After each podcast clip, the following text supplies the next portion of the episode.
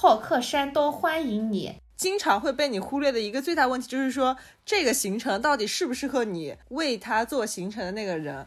我爸还提前遭了一些猪肚。这个特种兵旅游，我是深思熟虑了一下的，大概也就熟虑了大概五秒吧。别人还吃你也震惊，从来没吃过你也震惊。我就觉得一整天都白费了，但是他们只是打卡式的。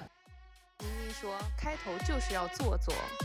我帮子讲个嘞，妈妈的指导思想是。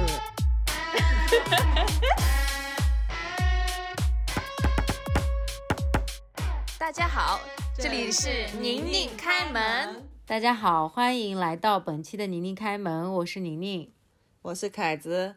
我是西西，开心也是一天，不开心也是一天。希望大家开开心心每一天哦。今天我们用了一一个很创新的方式录播课啊，我们第一次打开了抖音的直播，然后像三个老年人一样，研究都研究不明白抖音怎么玩，根本搞不明白，到现在都没有把西西从那个小方框里面放出来。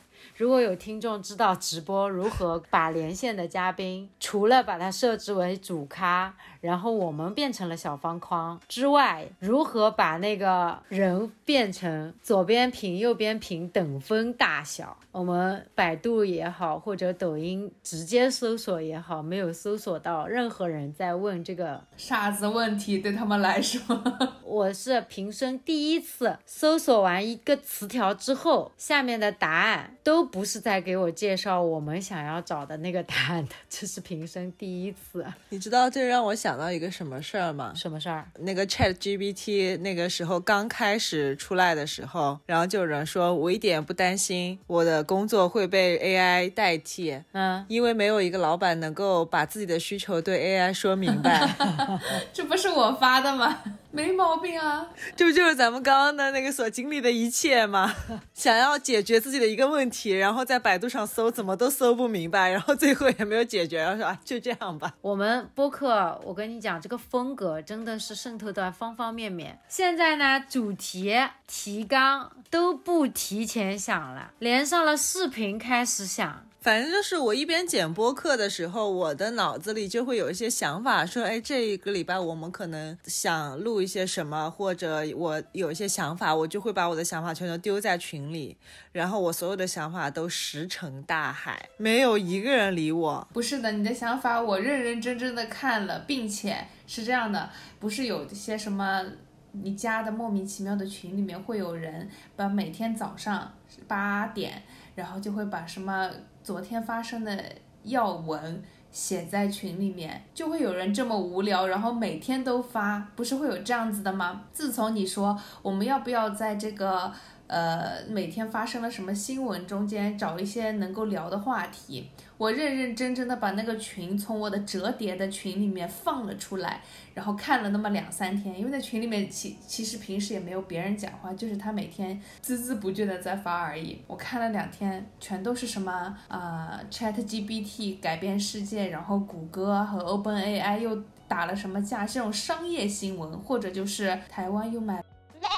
啊什么的，我想说这我们一个都聊不来，就没有人在聊一些轻松的话题，大家都在关心这个世界上在发生什么大事，太大了。我不知道你们俩在听我最近剪辑的那个播客的时候有没有发现这件事情。不管你们有没有发现，就是最近呢，在那个我们的播客里面，宁宁的发言次数急速的降低，你知道为什么吗？因为她很多话都被我剪掉了。其中有最大的两个原因是什么？一个就是他讲话很破碎，我现在说，老子才不想给你剪呢，然后直接给他全部一刀剪了。直播间不能讲脏话的。真的吗？停掉的。我们这么小的直播间就被停了，也算是得到关注了，好吗？会的，他这个跟你现在有几个人没有关系。第二种情况就是因为宁宁她讲话讲到一半，然后她自己没有把那句话讲完。我说你为什么不把话讲完？然后我就把她那整句话都给剪掉了。你们有没有想过一个问题？在我还没有讲完的时候就被你们打断了，然后其实我后面有讲，但是你全部剪掉了。不。不，后面再也没讲起来。对，就像刚刚，而且我们没有打断你。你就是那句话是破碎的，然后你就没有讲完。就比如个我复复述呃复制一下，刚刚其实我讲了一句又破碎的话的，就是我刚刚讲了一句，嗯，开开大概是一周前吧，然后你接过去就讲了这么久。一周前什么东西啊？我本来想讲的是你一周前就已经抛出了一个可以录的主题的梗。第一，大哦，家、对，类似于这样的情况。我想要说，我说开开大概是一周前吧，你说啊叭叭叭啊叭叭啊，然后完了之后，我现在都还没接回去那句话。然后呢，我还想说的一个点是，嗯你一周前就说我们到时候这周要来以直播的形式试一下录这不西西说的吗？啊？怎么可啊？是你说的，你一个连怎么点赞都不知道的，说哎哎，怎么点赞啊？怎么不可以吗？赶紧切入主题吧，咱们。好的，今天我们来聊一个什么主题呢？最近网上一个很火的一个事情是什么呢？就是特种兵旅游。为什么想来聊这个话题呢？是因为昨天我跟同事下了班以后，想说出去逛个街、吃个饭，结果呢，我们去的是上海的外滩，就是属于唯一能感受到上海是一个旅游城市的一个地方。我们在路上看到任何就是那种年轻的年轻的人，年年轻的人什么意思啊？年轻人背着书包或者说拉着个行李箱，然后在那个南京路上来来往往，然后我们就默默的对看，说他们不会是特种兵吧？然后又碰到一那个一帮大学生，他们骑着自行车风风火火的过一个路口，然后我们两个人又立马把那个警觉的那个雷达提起来了，说他们不会也是特种兵吧？就感觉好像特种兵会常常出没在这种地方，因为大学生特种兵旅游这个事儿火了起来以后，山东淄博也通过自己的友好好客，好客山东欢迎你，做身体力行了一下，小小的火了一波。想说今天就可以来聊一下这个话题。哎，今天咱们主题不是什么活在当下吗？活在当下是我的一个想的一个落点，我想从这个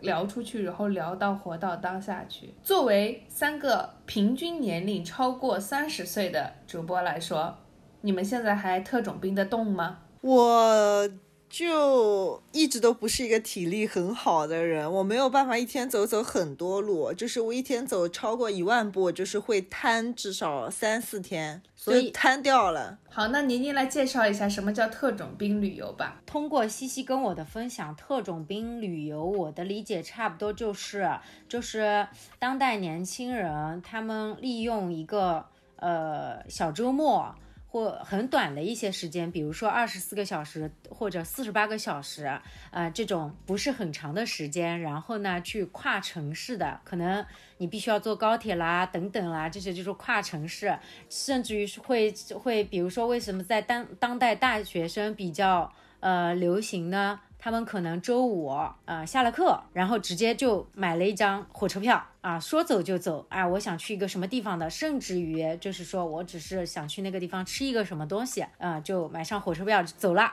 然后到了那边可能已经是半夜了，他们会去哎呀夜市啊等等小吃街等等，然后第二天可能还要赶到一个景点，开始打卡当地的什么这个景点那个小红书上的博主热推的一些地方，呃，去吃、去玩、去看、去拍照等等，二十四小时、四十八小时，甚至于会有人到周一的。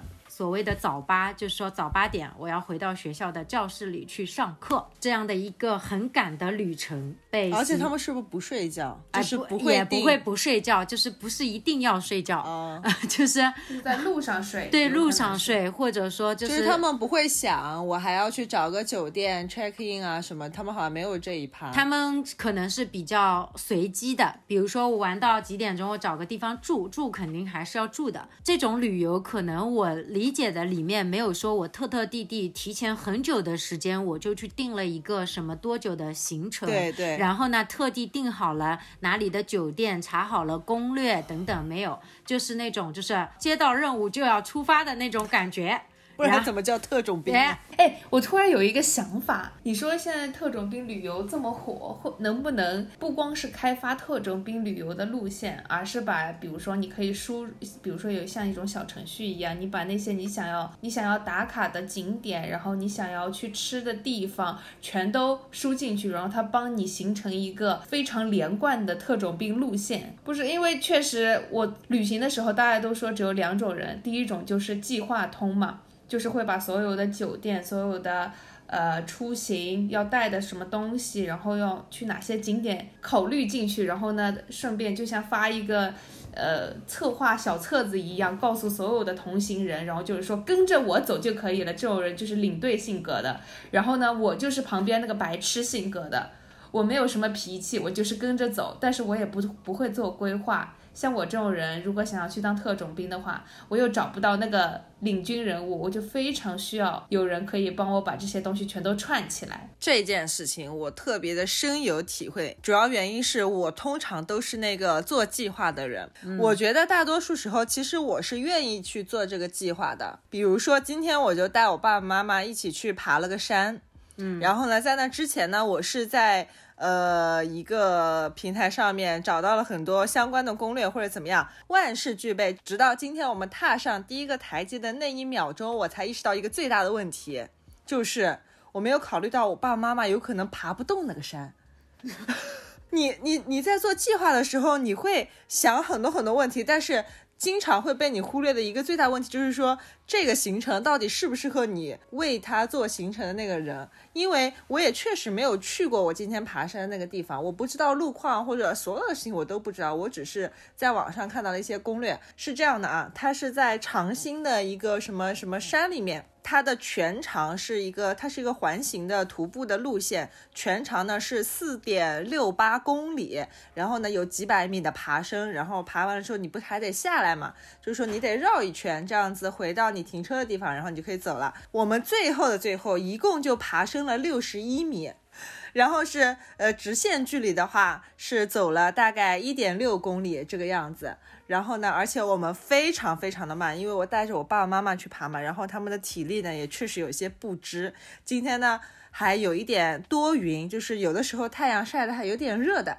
他们两个人呢，就走走停停，走走停停，就是恨不得走个十步就要稍微歇息一下的那一种情况，就可能一下子从车上下来就开始爬，就拉起来就开始爬，他们俩就有点不适应嘛。我这里特别想分享一下，因为这条古道它叫什么古道来着的？乌乌什么古道？哎，我有点忘了，他就是以前新四军会从这个羊场山上的羊场小道运送那个军需物资的啊，就是那个山其实还有点陡峭的，而且那个山的那个路没有铺的特别好，就是你爬起来还有点费鞋。我爸爸说了一句话，十分能够概括我们今天整个的行程。他说：“要是日本人了还得栽吗？还是我倒着了担？”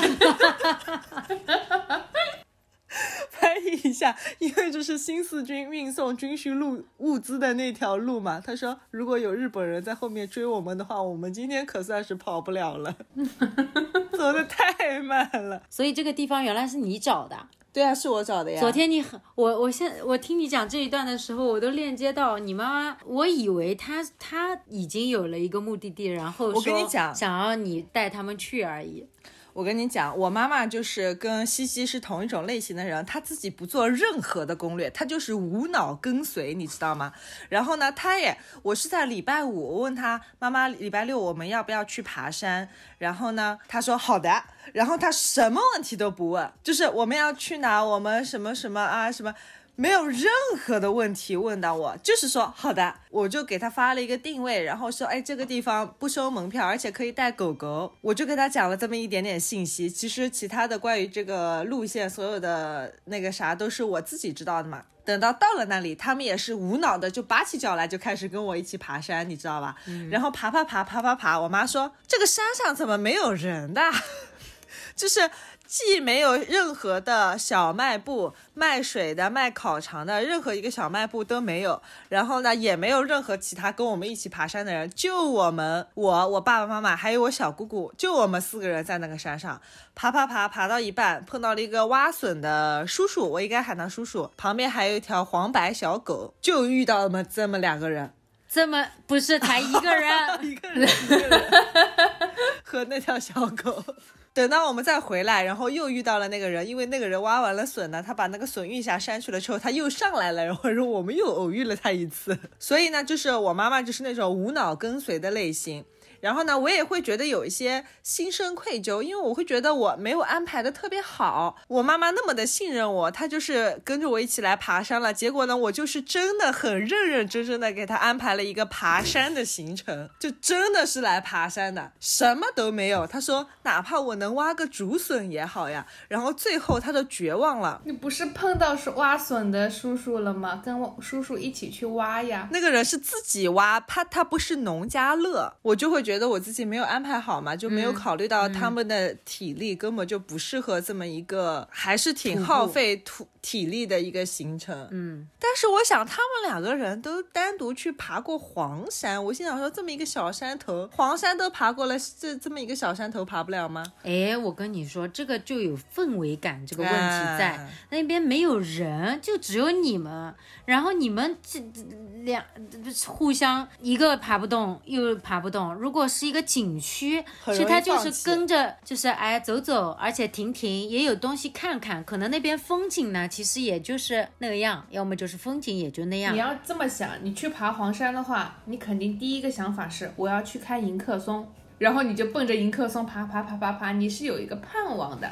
然后呢，你爬着爬着，就算你有点爬不动了，你看到旁边的游客都在超过你，你也会想着说啊，再爬两步吧，再爬两步吧。以及能歇脚的地方也比较多，而且有点吃吃，有点喝喝。他们那边就是说连个小卖部都没有，然后他们又又累又热又渴，他们带了好多吃的东西啊，饭团、煮鸡蛋。他们本来想着好好的去，爸爸妈妈出门怎么可能什么东西都不带呢？我爸还提前遭了一些猪肚，爸爸心里去到那个地方就在想。白瞎了我昨晚上的做隔夜了。我想象的是多么美好的春游场景，来了一个这样的地方。所以你觉得没有安排好，然后呢？然后，但是我妈妈也没有说什么，就他们也不会来说，哎，你怎么挑了一个这么一个地方什么的，就没有说这些。后来呢，我又重新挑了一个地方。是一个什么茶文化园，在那个地方开车进去，停好了车之后，我从停车场一出来，我就看到一群阿姨妈妈在那边拍照，就是因为它是一个茶文化主题的一个园区，我也不知道，就是一个景点嘛，算是，就是你知道那里有一个贼大的一个茶壶，就比我臂展还大的一个茶壶，然后那个阿姨妈妈就在。就是在那个茶壶下面拍照，然后我他的 B 站有茶壶大吗？没有。然后呢？很认真的回答我。呃，那边还有一个农贸市场，我们就在市场上逛了逛。所以今天买的这个糕，嗯，还有还有一个啥啊？我爸还买了点现磨的胡椒粉什么的。他们就在农贸市场上啊，还买了点鲜笋，就是今天刚刚挖的鲜笋。他们也就很开心，就完美的结束了这么一天。好，所以话说回来，现在我们还有心气儿和力气去进行这种特种兵的旅游吗？仅代表我们三个人。我是想的，因为呢，如果说就像学生回来要赶早八，我回来要赶那个朝九晚五的班一样。朝九晚五的班，我如果凌晨能够到，然后并且我在交通工具上是能够睡着的，我觉得我可以，就有一种说最后的不服输精神，你知道吗？你觉得我还拉我起来，我还想试试，就那种感觉。可能试过一次以后，也就是腰酸背痛，一个礼拜都一蹶不振，然后每天摸鱼上班的状况。但是我真的确实是很想试一试，所以甚至我现在在抖音上刷到，比如说二十四小时。特种兵旅游台州，然后或者说是特种兵旅游重庆，像这种比较网红的，特别是那种好吃的城市，潮汕、淄博，我都会我都会疯狂的转发给我自己，就是想留着这个底。我觉得他们去吃的那些地方都不管好不好吃，那个视频冲击能力都很强，那个画面冲击感都很强，那个食物都觉得又油又咸又好吃，然后 每一个去的那个景点都是那种人山人海，然后有一个很傻的大学生在前面，耶，这样子拍照，我能感受到他们的快乐，我也想得到这种快乐。那所以你觉得你心心是想的，有但是吗？有但是，但是就是这个特种兵旅游，我是深思熟虑了一下的，大概也就熟虑了大概五秒吧。我觉得我缺少的正是这一代年轻人为什么会身体力行的把这个特种兵旅游推上推上热搜的这么一个特质，就是行动能力以及这种说走就走的这种能力。你总是脑子里在想说，哎呀，上个礼一个礼拜的班了，确实是有一点累的，想稍微躺一躺，或者是周末好像还要加一个班的，然后或者是我可能出去了，领导要找我的，然后回来了以后又会想说，下周还要出差的，就周末歇一歇吧，就这种感觉，就实在没有那种不顾一切的感觉。你会有很多设限。对，其实你如果抛开这些设限不说，你就想说。哎呀，不管了，去就去吧。其实也就完成了，而且你回来了以后就会很快乐。那会不会是因为大多数大学生就是他们周末就真的就是休息，他们不用去担心辅导员还找他，或者说有哪些同学一定要找一下他，就是要一定要去做的事情，以及下周的课，反正每周的课也并没有那么的。我们也读过大学的呀，不用强调。下周的课也确实没有我们想象中说，我哎呦，下周还要出差，我哪一天哪天到那边已经都已经定好了，然后有一堆的会等着我去开灯，就这这这种没有这个吧，会有这个原因吧？他们没有这么多需要设限的压力和可见的下周立刻马上身体要去经历的那些劳累。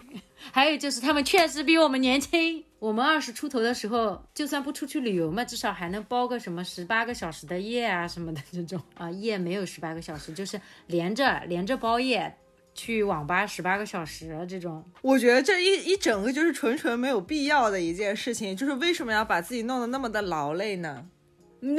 就我把那些东西都吃到了，又怎么样呢？因为他们又想玩，然后又没有假期，假期又人多。可是如果真的要去那里玩，就比如说我去另外一个城市过一个周末，两天一夜，对不对？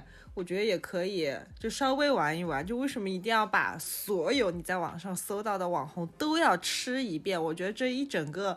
满满的行程令我感到非常巨大的压力，然后没有感受到是丝毫的快乐。就我光是想这样一件事情，我都会觉得好累呀，没有任何的快乐可言。就快乐在哪里？就是这这场营销没有把你给 刮进去的那波人，肯定是有这个比例的人的。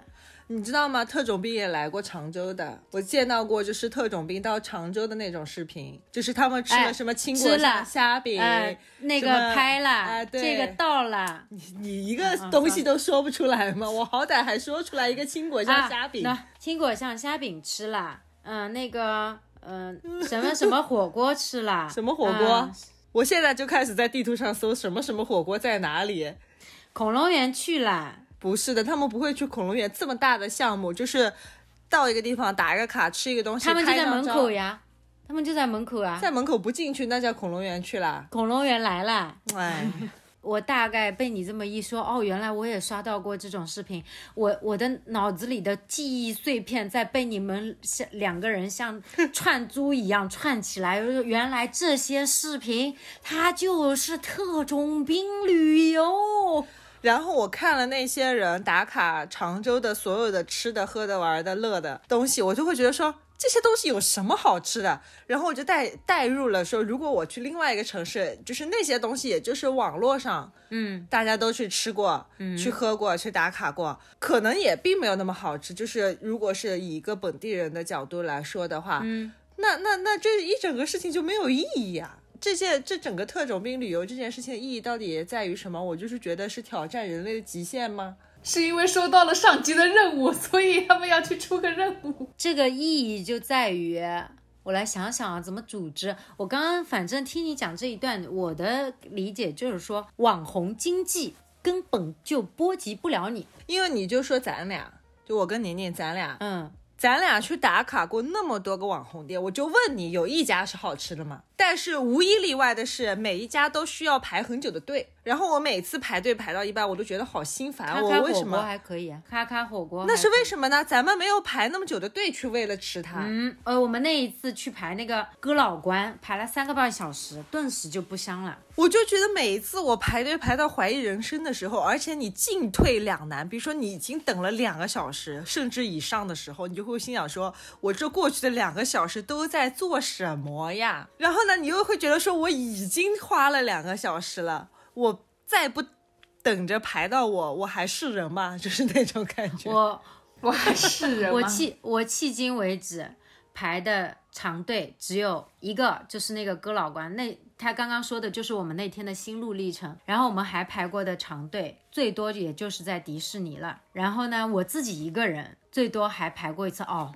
我我为了他排过一次网红蛋糕的队，啊啊！那那那段时间我还拖着我的病腿在那边站了三个半小时，就买了一个芝士蛋糕，就是因为网红推荐，就是那段时间抖音推出来的，确实没什么意思。我跟你讲，我跟你俩分享一个事情，就是有有一次，我有两个学生，他们在那个我们的班级群里面吵起架来，然后起因是什么呢？就是有一个男生他寒假里面去那是哪里啊？长长白山了。然后呢，另外一个男生就说他你为什么去旅游，然后要去打卡什么？这根本就不是一个度假的方式，度假就应该 chill。就是那个男生就是 B，他的意思就是这个，然后。男生 A 呢，意思就是说我愿意怎么度过我的假期，我愿意去哪里旅游，我这就是度假。就他们俩在讨论什么叫做度假，嗯，然后最后呢，他们俩吵了半天，就到最后他们俩吵的内容已经完全偏离了这个主题了。之后他们最后都落又居然又落到中心主题上面。男生 A 就是说，哎，男生 A 是哪个来着？是那个去度假那个还是去哪个来着？男生 A 是那个他觉得我这就是度假啊，B 是想要去定义你这不叫度假的，叫旅游，叫旅游。对，嗯，对，男生 A 意思就是说。我就是去景点了，我就是去打卡了，我这就是度假。男生 B 就是说，你那就是旅游，你那不叫度假，度假是一种生活方式。男生 B 是这个意思。我居然被他们俩，就是我自己脑海子里在想我自己的事情，我也在群里面就是跟他们聊嘛，因为就是他们俩吵吵吵吵，其他人都去劝架。没有，他们俩吵吵吵，其他同学也都加入了这场嗯聊天，大家都在讨论什么什么是度假？度不度假的问题。嗯然后我就说，度假顾名思义就是度过我的假期。嗯，其实我只要是一个轻松愉快，我自己不管我是身体的能量得到了恢复，还是我的情绪能量得到了恢复，在这样的一个假期当中，我觉得它就叫做度假，或者说叫过周末。哪怕我只是在家里面打扫卫生，我都觉得，嗯，我是在度假，我是这么一个意思。我在听这段对话的时候，我其实心路历程是转折了一次的。我一开始想说，度过我的假期，那我就算是用不开心的方式的话，那时间总在流逝啊，我的假期总会被度过的呀。但后面你说我即使就在家待着，打扫打扫卫生，只要是我自己开心，它就叫度假。我突然又觉得我很同意。就比如说今天你就睡到下午两点，然后起来收拾家，我觉得挺开心的。我觉得挺快乐的，因为平时看着这个家乱糟糟的，我觉得说如果周末有时间可以收拾一下就好了。然后呢，我也为此准备了很多趁手的工具，所以当我用着我买的趁手的工具来把这个家弄干净了，并且是这一周里面就一直是想要做的一件事情的话，我觉得挺开心的呀。就是，所以就是我不会选择用特种兵的方式去度过我的假期。我都行。其实我我觉得我秉承着，如果有人带着我跟我一起去，当然我自己一个人肯定是不会，就是我不可能自己一个人去进行一场特种兵的旅游。或者说可以叫任何形式的旅游，蛮难的，我一个人。然后如果说开开跟西西什么的，我们突然间哪一天定下了，就像去参加七夕的婚礼，难道不是一次特种兵旅游吗？特种兵参加婚礼，哎，对，特种兵参加婚礼呀、没有比那个更我我活到这么大，没有比那个更特种兵的了。原来我才是你们的指挥官。从落地丽江到回到我的办公室，坐在那边继续办公，我都感觉做了一场梦。但是我们是参加了西西的婚礼啊，就是这个事情它是有意义的。我知道是有意义的，但特种兵他们就是去吃吃吃，我就觉得没有意义啊。啊，OK，那 OK make sense。好，那我想到其他的特种兵，走走走，还有走走走走吃，走走走，走走走，吃吃吃吃吃，我们做过一次。其实那次我们去厦门，其实时间也蛮短的哦。那个至少也横跨了三个白天的。但咱俩没有吃那么多东西吧？他们到吃那么多他们东西吧特种兵的开头都是炫两版那个健胃消食片，然后意思就是说我们要开始特他们真。吃吗？一天要吃十六顿，不是打了卡拍了照，有可能也不用一定要吃下去的那种，就一定是真的吃下去。你想一想，你在大学的时候会不会买了真的不吃吗？那也太浪费食物了吧！这个的整个意义又更加的跑偏了。对呀、而且好多地方那种小吃都量很大呀。好吧，那我那我不行，那我不行，我们我我除除了这个名词不知道之外，那个内涵很多的内容我也不知道。就是如果是要真的就是过去真的是要吃，主要是胃不太 胃不行，胃真的不行。然后呢，要走走走走走走，腿又不行，就是最主要是硬件各方面都配搭配搭不上了，都不是什么真的配搭不上了，年纪大了，真的年纪大了，没有办法。我觉得这个事情影射在我们生活中，其实就是，其实就是你想到一个什么事情，不要去顾虑那么多，直接就去做这么一件事儿。就像有一次，就是我不是在群里面跟你们直播嘛，就是我有一次我去济南出差，然后呢有一个上午，其实呢这个上午呢我是有工作要做的，但是呢因为我的工作性质就是，如果我有一部手机，其实大部分的工作我都可以做了。然后小部分的文字编辑工作，我也可以在手机上完成，我已经很熟练了。呃，其实那天我可能可以九点半才开始工作，但是我已经想好了，我要去那个美术馆打卡一下我一直很想去看的那个维纳斯。其实当时我只想去看一下维纳斯就回来的，我还是起得很早，我想说就是快接近中午的时候，我是不是还能够再工作一会儿哈？然后呢，我起的比平时上班还要早，梳妆打扮好了以后，去酒店吃完了早饭以后，我就跟我的同事说：“好的，我走了，再见。”就相当于从上班九点钟上班的那一秒开始，我就已经开始了我一上午的旅程。我先打车到了我要去的美术馆，认认真真的把三楼的展厅全都逛完了，甚至不只是去看了我的维纳斯，其他的我也都认认真真看完了。这个时候，我本来已经坐上了出租车，想要回酒店了。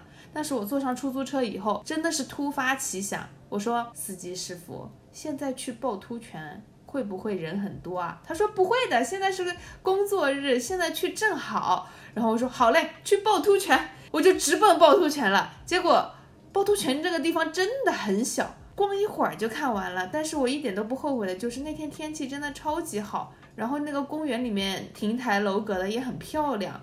如果说我是要特地要来一下的话，我会觉得说啊，这个地方怎么就这么小，我还特地赶过来看。但如果是偷懒的工作日上午来一下的话，我就觉得说哇，弥足珍贵那种感觉。即使是我一路上在出租车上，那个手机相机刚点开来，然后电话就来了，然后打开电话就直接开始，哎，李总，哎，对对对对对，您说您说您说，进进入这种状态，我都觉得这个趵突泉去的那是真值啊。然后去完了趵突泉以后，我本来又想直接回酒店了，但是呢。你出了趵突泉以后，在它那个北门就会有那种啪啪粗老头乐，哦，老头乐在门口想要揽客，他们揽客的是起步价大明湖，起步价大明湖，起步价大明湖。然后想说这么近啊，老头乐都可以到大明湖，然后我就说哦，那我可以再去一下大明湖，那我直接就打车过去了。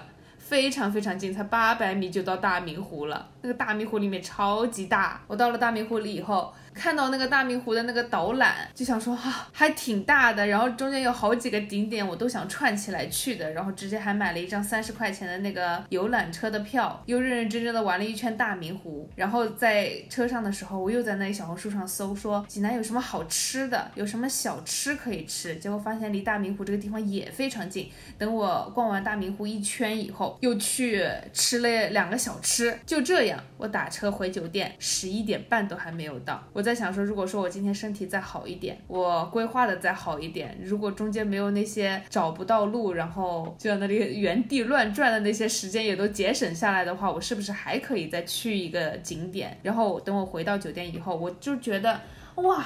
好开心啊，好值啊！我其实一个上午两个半小时，平时上班，你要是真的不是特别认真的话，很快你就觉得一个上午就过去了。但是你要是真的出去玩一下，拔腿就走，你就觉得说好值啊，这个时间我花的一点都不冤枉。但是还作为一个没有那么年轻的大学生，这个东西一定是会反噬到我的。我一整个下午都困到要死，我三点钟开完一个会以后，直接蒙头就睡，睡到睡到快十一点钟才起来点外卖吃我那顿晚饭。你这个年纪实在也是搞不动了。其实七夕他是有心无力，会有很多顾虑。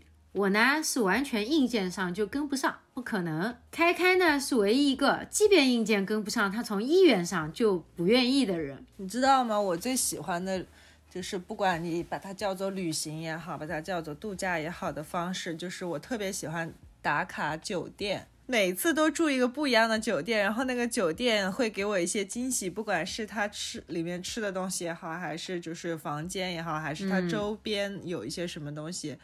因为你在酒店里面仍是一个很放松的状态，所以不管怎么说，我就是想要放松而已。就是我对于走很多的路和吃很多东西，真的没有什么太大的欲望。你其实是喜欢换个地方待着。哎，对，是的，是的。哎，你这么一说，我倒，哎，我确实之前没有留心。你确实是会去张罗一些，说，哎，这这次我们去住一个这个牌子的酒店，你知道吗？我我关注很多那个推荐酒店的，不管是公众号也好，还是任何就是小红书上博主、微博什么，任何就是我会通过很多渠道去了解各种酒店的信息。但是等我到了那个城市，我到底该玩什么、该吃什么，其实我是没有概念的。哎，而且我会觉得无所谓啊，就是吃这个还是吃那个，我就无所谓啊。啊，就是我觉得酒店的体验会比较的重要啊，所以我们有一次的旅行就是全程在酒店里面，就是那是因为那个酒店周围什么都没有，酒店周围什么都没有，就湖州那个酒店里就一整套里面什么 SPA 啊，什么包了一个什么晚餐啊，你说那个啊，那个啊，对，但是那个就住了一晚。对啊，那不就是直接只是去体验酒店？呃，是因为它那个套餐确实也含了很多的东西，所以我也能理解。最近其实不是呃淄博的烧烤很火嘛，然后淄博文旅特别的骄傲，这波操作很溜。那所以其实咱们三个人都不是很适合那个最近很火的去淄博去吃烧烤的这个主题，是吧？我发现其实我在。嗯，经常被推到这个的时候，我当时满脑子的就是，哎呀，还要转车的，就特别不不适合我，因为淄博它没有直达的高铁，要去徐州转车，然后我我的落点居然落在就是转车这件事情，我就已经好像觉得有点烦了。我觉得那些人真的不嫌烦，而且去了就要排很久很久的队，你不一定吃到。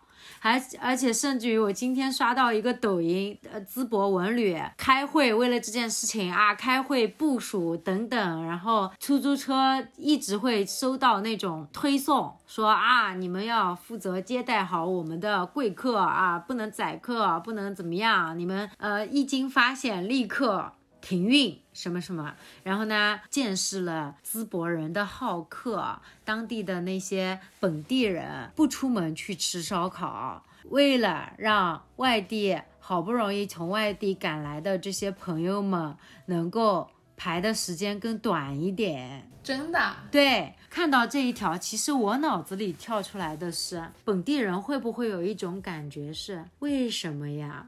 我我也确实不想跟你们去挤，这波浪潮什么时候能结束？我在我我我家楼下平时也不过就是我打包个十串二十串，我就能上去吃了，怎么突然间就变得这么的难了？还是当地的人真的这么的内心不像我这么消极？你这么消极的，肯定上不了电视吧。因为我带着一个本常州本地的这种想法，有的时候是很重要。但是如果是一个铜菇饼、虾饼，然后因为火了，然后我只是想要可能下班的时候吃现在还吃虾饼吗？偶尔吧。啊！我都多少年没吃过虾饼了？我从来没有吃过虾饼。你从来没有吃过虾饼？别人还吃你也震惊，从来没吃过你也震惊。我觉得这是一个你对童年虾饼的记忆定。位定位啊，童年的记忆 对，我觉得这是一个童年的味道。哦，所以我才说，为什么每次经过的时候，我每次都会抛那个橄榄枝，我说啊，要不要去买两块？啊，不要吃。我知道问题在哪里了，那只是你童年的记忆，你不认为这个时候还需要吃虾饼？那个油炸的东西有什么好吃的？哎呀，我连那个炸鸡的脆皮都不吃，我是专门还吃个虾饼的。你不吃炸鸡的脆皮，那你吃炸鸡干什么？炸鸡就是那个脆皮，好好吃啊！可是炸过的鸡肉，它里面有那个汁水，而且那个肉会特别的嫩。就是我喜欢吃炸过的，但是我不要吃脆皮。我最喜欢吃那个脆皮了，我最喜欢吃那个麦辣鸡腿堡了，就是因为它那个脆皮好好吃啊。所以其实话说回来，话说回来，话说回来。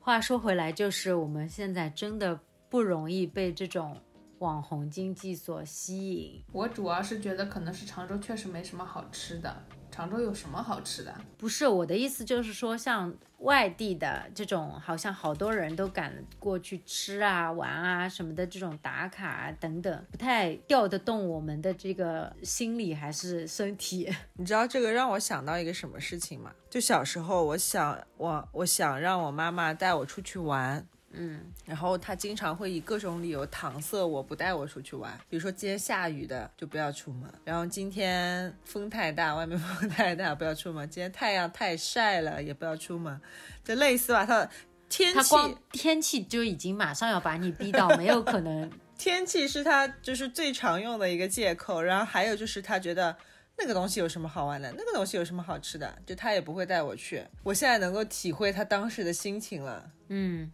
就会觉得说那个东西有什么好吃的，为什么要特地赶一趟去吃它？嗯，但是小时候我就会特别觉得外面的东西特别好吃，比家里做的饭菜要好吃。所以其实你们看到的时候是真的，比如说刷到那种他们在现场吃烧烤，然后啊这个好吃的，用那个饼蘸，他们那边有流行叫做一线天，然后用那个小饼一卷，然后放这样一抽，然后一撸，然后当时其实内心难道你你是觉得是会被勾引到的，对吧？我真的会觉得好吃哎。那你是那样看那样的视频，你也会觉得说这个有什么好吃的？它不值得我赶那么远的路，哦，特特地地，就像西西刚刚说的，嗯嗯就你要特地赶过去，你就会觉得那个大明湖也没有那么的好好好看了。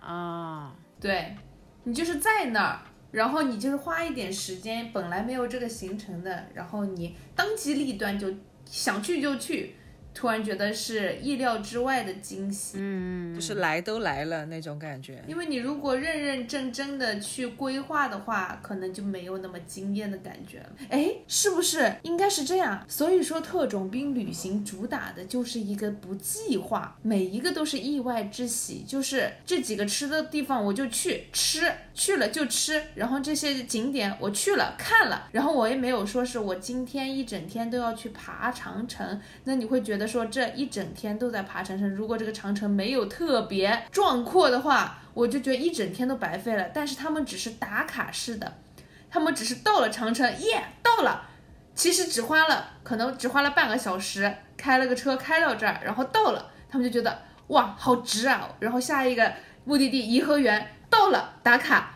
然后他们觉得说，哇，你看两个景点了，好值啊！我也没有说花太多的时间，我也没有太努力的去规划这个行程其。实还有我在想，会不会有一种可能，现在的年轻人旅行，他们在意的已经不是旅行本身了，而是拍出来的那些照。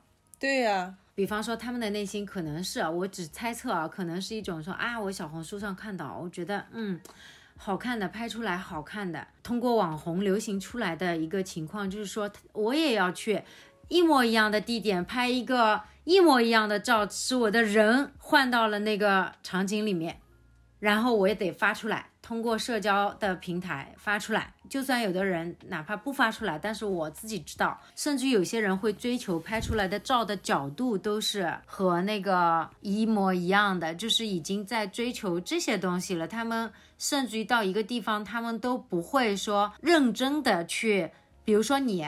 嗯，那去趵突泉，可能你认真的是你这句话就没啊讲完，就是不会没有人打断你有吧？有的人，就比如说他们也不会很认真的去把那个地方去看完，用眼睛去看，把那些好的风景什么的收进眼底，然后记在心里。他们都要就是到了一个地方拍拍拍拍拍拍，然后用大量的时间去修修修修修修修修修。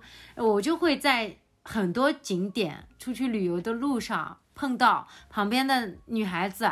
他就是一路的拿着手机在那边翻看照片，包括吃饭的时候也会，就是说拍了几张照就开始拼命的修图。我感觉他们的那个过程都不是真的在享受美食的心情，就真的我就想要去到那个大家都觉得好的地方，一个跟风的这么的一个形式。其实大家都去，就是说这个事情，特种兵旅行这个事情是在年轻人就。特别是大学生当中，嗯，流行嘛，嗯有没有一种可能，其实你归根结底，它是一种社交需求呢？嗯就是你不会一个人去，首先大家就是成群结伙的去，嗯，然后其次呢，回来了之后，可能上个礼拜你的同学刚刚去过，或者下个礼拜你有其他同学要再去你这个礼拜刚刚去过的那个地方，大家就会有的聊，就是说大家都在做这么一件事情。你也会觉得，那我就做一下。我也可能没有觉得特别有意思，但是我也没有觉得不有意思。反正大家都在做，那我也就去做一下，尝试一下，没有什么损失嘛。然后呢，还会多一些谈资。就跟我们我们年轻的时候，你们都在看这本书，我也去看一下；我你们都在看这部剧，好像我也去看一下，不然我就不知道跟你们聊什么了。这个理这个行理是吗？对，但是我不会是说我怕不知道跟你们聊什么，而是说，哎，你在啊，你在看啊，哦，那我也来看看，就是本能的，就是啊和大家合群的那种感觉。很容易被安利，对就是被安利的这个这个门打得很开。而且他们力气真的多，就真的能够行军，夜夜行军八八八百里。但是在老师的眼里，他们上课又没力气呀、任何要考试的事情都不会觉得有意义。对，我觉得这个从根本上来说，我的理解是，就是它是一种社交需求，而不是说这件事情它本身有多么的吸引人，或者说它有多么的有意义。好，那我们今天就聊到这里，希望大家天天开心，我们下期再见，拜拜。拜拜。拜拜。速的结束这一期吧，让我们赶紧结束吧。